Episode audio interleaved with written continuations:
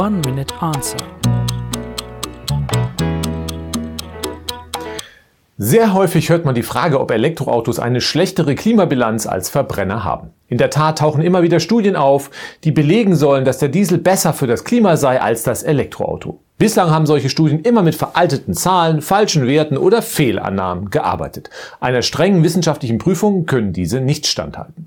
Doch selbst wenn diese Studien recht hätten, weisen sie nicht den Weg in die Klimaneutralität. Wollen wir das Pariser Klimaschutzabkommen einhalten, dürfen wir bereits in 15 Jahren gar kein Kohlendioxid mehr freisetzen und damit auch kein Benzin und Diesel mehr verbrennen. Die Produktion von Autos mit Verbrennungsmotoren führt klimatechnisch in die Sackgasse. Wir müssen sie schnellstmöglich beenden.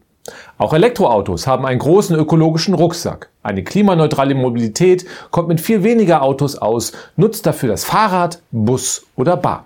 Ganz ohne Autos wird es in den nächsten 15 Jahren aber auch nicht gehen. Und darum müssen die verbleibenden Autos dann alle elektrisch unterwegs sein. Erfolgt die Produktion der Elektroautos ausschließlich mit erneuerbaren Energien und stammt der Strom zum Laden der Elektroautos aus Solar- und Windkraftanlagen, können diese schon in sehr absehbarer Zeit vollkommen klimaneutral unterwegs sein. Mit anderen Antriebsvarianten kann das nicht gelingen. One Minute Answer.